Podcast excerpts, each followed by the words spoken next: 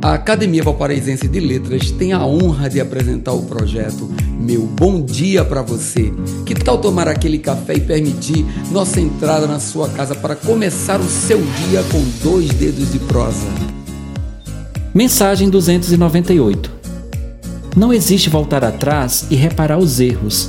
O tempo já passou. As águas correntes seguiram seu curso.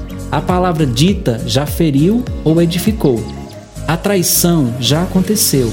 A oportunidade de fazer o certo para não ferir também se foi com tudo mais. O que resta é não repetir o mal.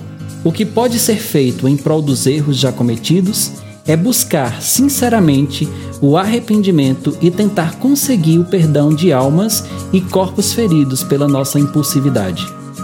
A vaidade e o orgulho são vendas constantes a nos cegar Envenenados por esses maus sentimentos, sentimos-nos imortais, senhores de utopia. Chega-se ao ponto do ridículo.